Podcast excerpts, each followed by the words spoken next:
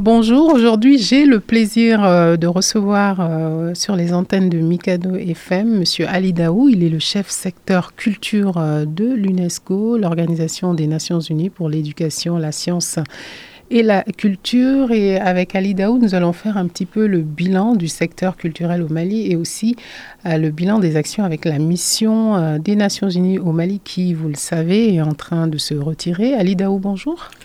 Bonjour, Mamdia. Merci encore une fois de répondre à, notre invitation. Je vous en prie. merci. Alors, pour entrer dans le vif du sujet, euh, Ali Daou, j'aimerais qu'on fasse un bilan global aujourd'hui du secteur culturel. Il y a beaucoup de choses à dire là-dessus et on sait qu'on est dans un contexte euh, assez particulier, dans une transition, un contexte de crise également. Est-ce que le secteur culturel se porte bien au Mali? Belle question. Je vais tenter d'y répondre si je peux.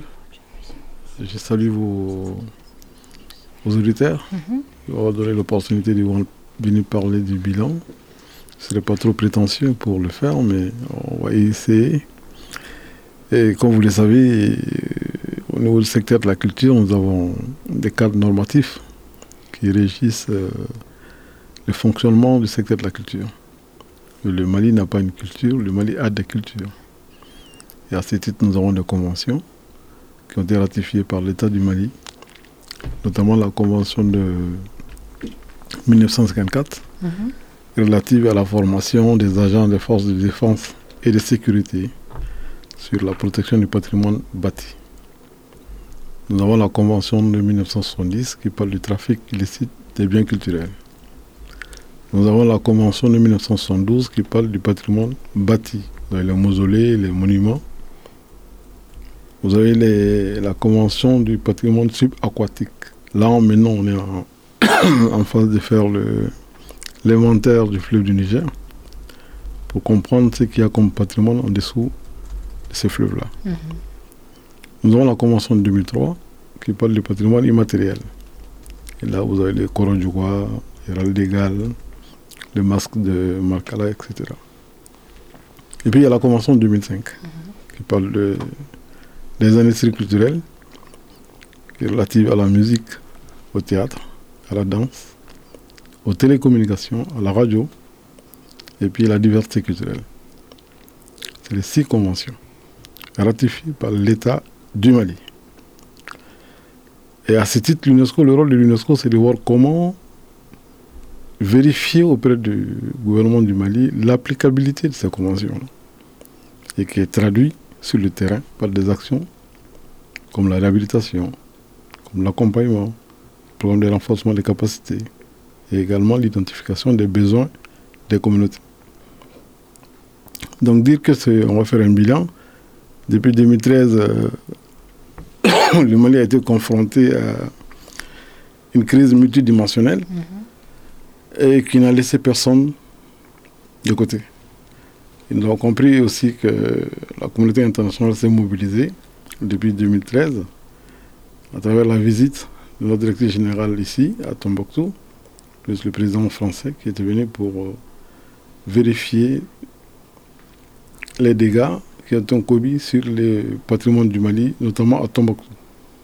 Tout ce qui concerne le trafic des manuscrits qui ont été brûlés, les mausolées qui ont été cassés, et également des êtres humains qui ont été vraiment touchés. Mm-hmm. Et c'est à ce titre que la mission dans sa résolution 2100 a pris en compte les domaines culturels pour la première fois dans l'histoire. Et à ce titre, nous avons mis en place un programme de réhabilitation qu'on a appelé le programme de réhabilitation du patrimoine bâti de Tomokto.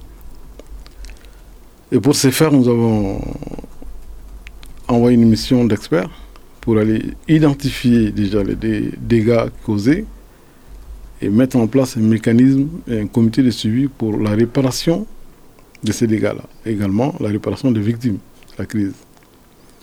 Nous avons pu reconstruire 14 euh, mausolées qui avaient été détruits, trois bibliothèques et puis sauver plus de 304 000 manuscrits.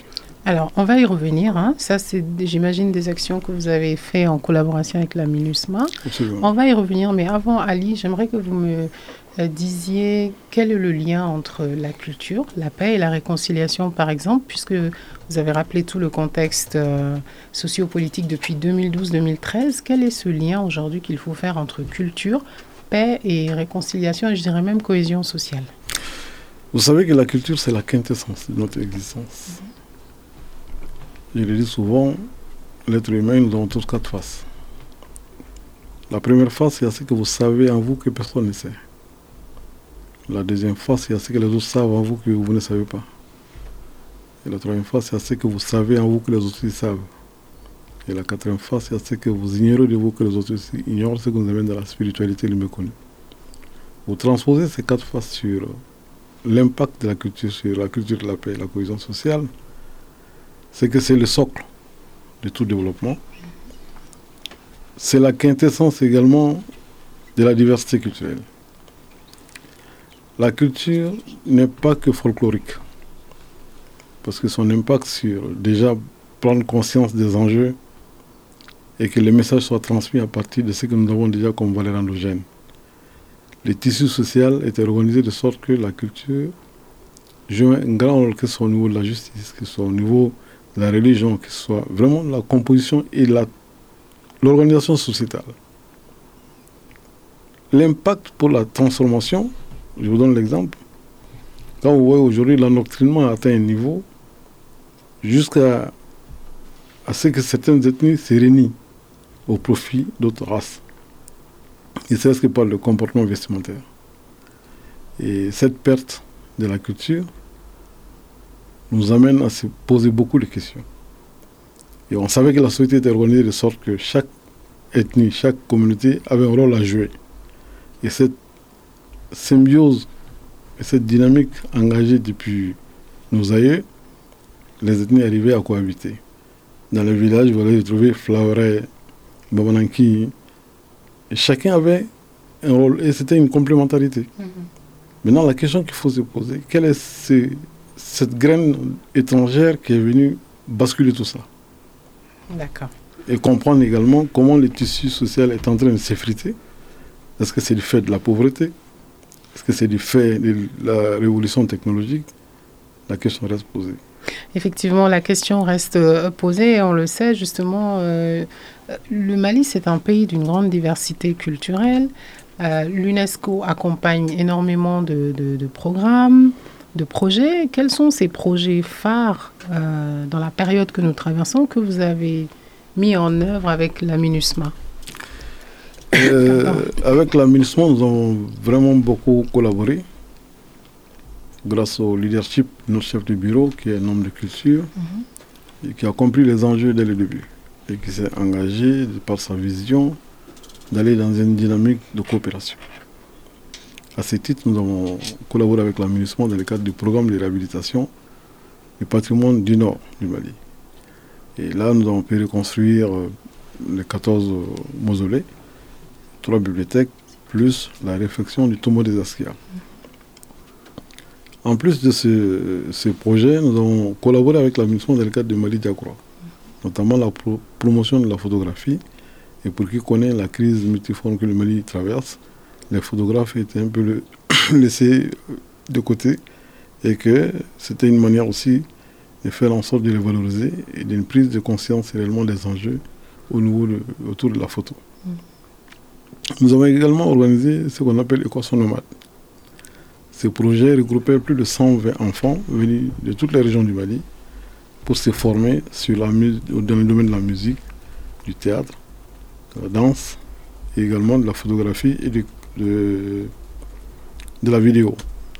L'idée c'était de pouvoir rassembler les enfants pour qu'ils puissent transcender réellement ces clivages interethniques et qu'ils puissent se découvrir mutuellement. L'enfant de Kidal qui était là puisse découvrir l'enfant de Kai, et ainsi de suite, et que les cultures puissent s'interpénétrer. Mhm. Et au bout du rouleau, que ces enfants puissent faire de la créativité autour de l'art. Et ça a été un franc succès. On a organisé près quatre éditions ensemble. Le troisième projet, c'est Galador. Galador. Galador, c'est une émission qui consiste à faire la promotion des femmes, surtout les femmes teinturières, notamment sur euh, la protection de l'environnement par rapport à l'utilisation les produits chimiques que les femmes utilisent et mener une campagne de sensibilisation à travers les supports de communication comme la télé. Nous avons également l'accompagnement d'un salon qui porte sur euh, l'art numérique. Vous savez que c'est un secteur porteur aujourd'hui, surtout tout ce qui est sérigraphie, mhm. la formation des jeunes dans ces domaines-là pour que ces jeunes puissent également apprendre à comment utiliser la sérigraphie comme moyen d'employabilité. Nous avons également un programme sur une campagne de sensibilisation des communautés sur la culture de la paix, via la culture, avec la Direction nationale du patrimoine culturel. Mhm.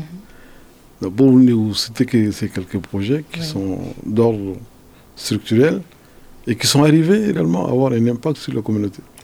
Et nous avons également un programme sur la protection et la sauvegarde des manuscrits de Tombouctou. Là également, l'aménagement a joué un rôle. Tout ce qui était transport logistique, euh, accompagnement financier à travers le CUPS, également à travers le Transform.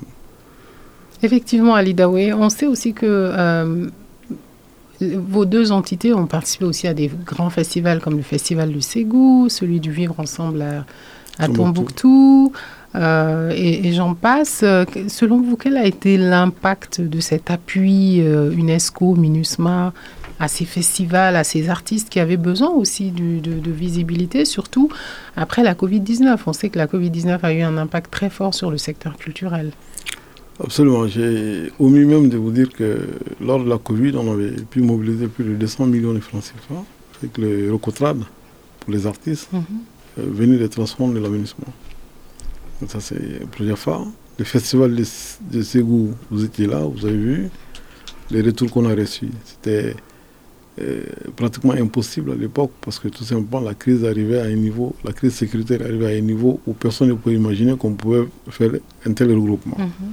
Mais ça a été fait grâce au dynamisme du promoteur du festival, Mahmoud Afé, également notre accompagnement. Nous nous. Également, il y avait la, le festival, euh, euh, la rentrée diplomatique.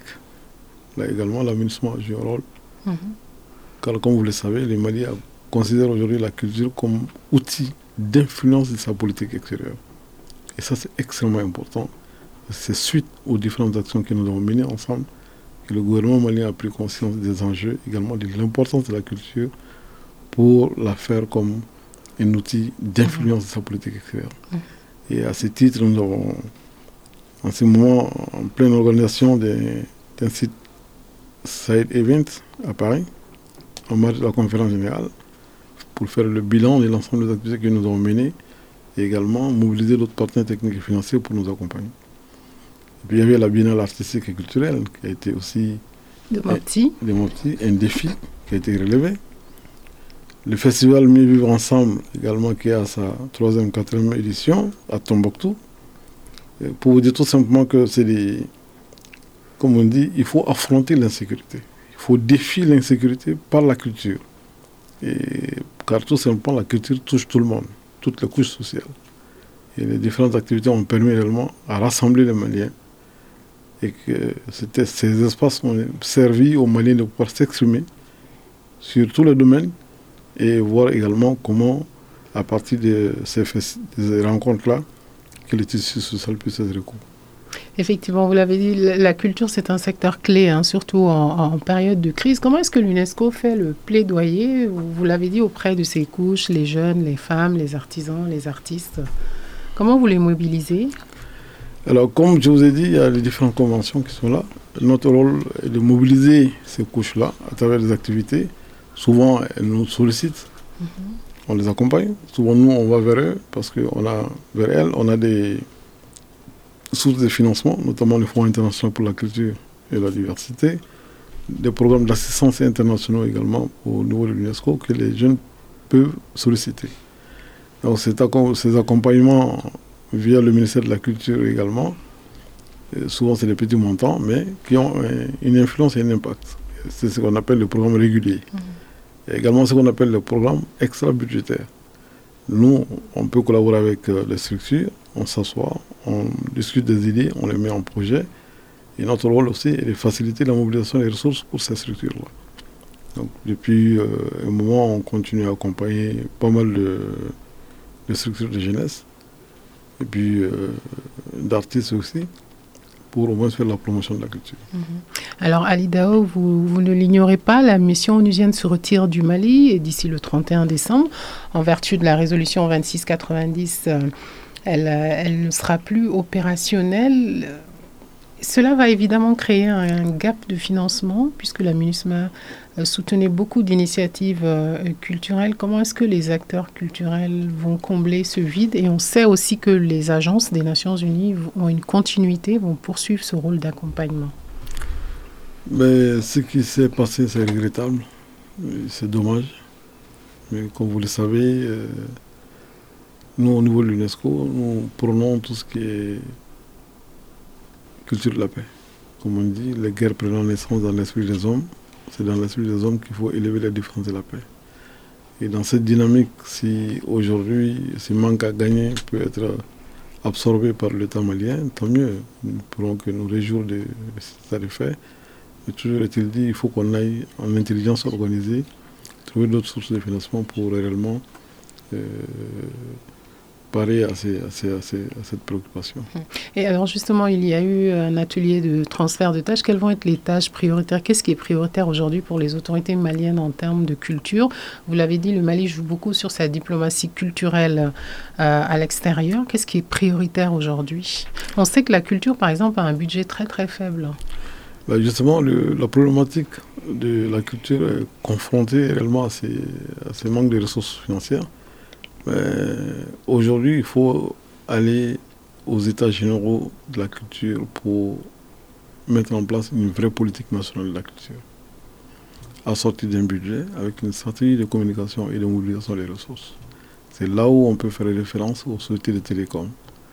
Orange ou Malitel, nous avons 22 millions d'abonnés aujourd'hui sur les sociétés de télécom qui font partie intégrante des, des culturelles.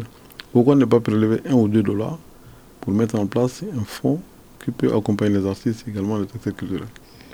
Ali Daou, un mot sur la collaboration avec la MINUSMA? Ben, J'avoue que nous avons été très enchantés de collaborer avec la MINUSMA en toute intelligence pour euh, faire la, culture comme un moyen euh, de, solution ou de moyen pacifique pour la, la paix. Et puis en plus, les collègues qui, avec qui nous avons collaboré sont tous des collègues très compétents, qui sont à la hauteur et qui ont intégré dans leur démarche ces, valeurs endogènes et culturelles. Je salue le passage à la directrice de la stabilisation, notamment Mme euh, Loubna Ben Ayoud, avec toute son équipe. Puis euh, le secteur communication également, vous personnellement, je sais que je suis passé quelques fois ici pour euh, faire passer un certain nombre de messages. Vos collègues des médias, les réseaux sociaux, à travers euh, vraiment, c'était des collaborations très fructueuses et qui nous gardons de très bons souvenirs. J'espère que nous aurons d'autres opportunités pour euh, continuer à collaborer. Merci beaucoup Ali Daou. Je rappelle euh, que vous êtes le chef du secteur culture de l'UNESCO, du bureau de l'UNESCO au Mali. Merci d'avoir répondu à notre invitation. C'est moi qui vous remercie.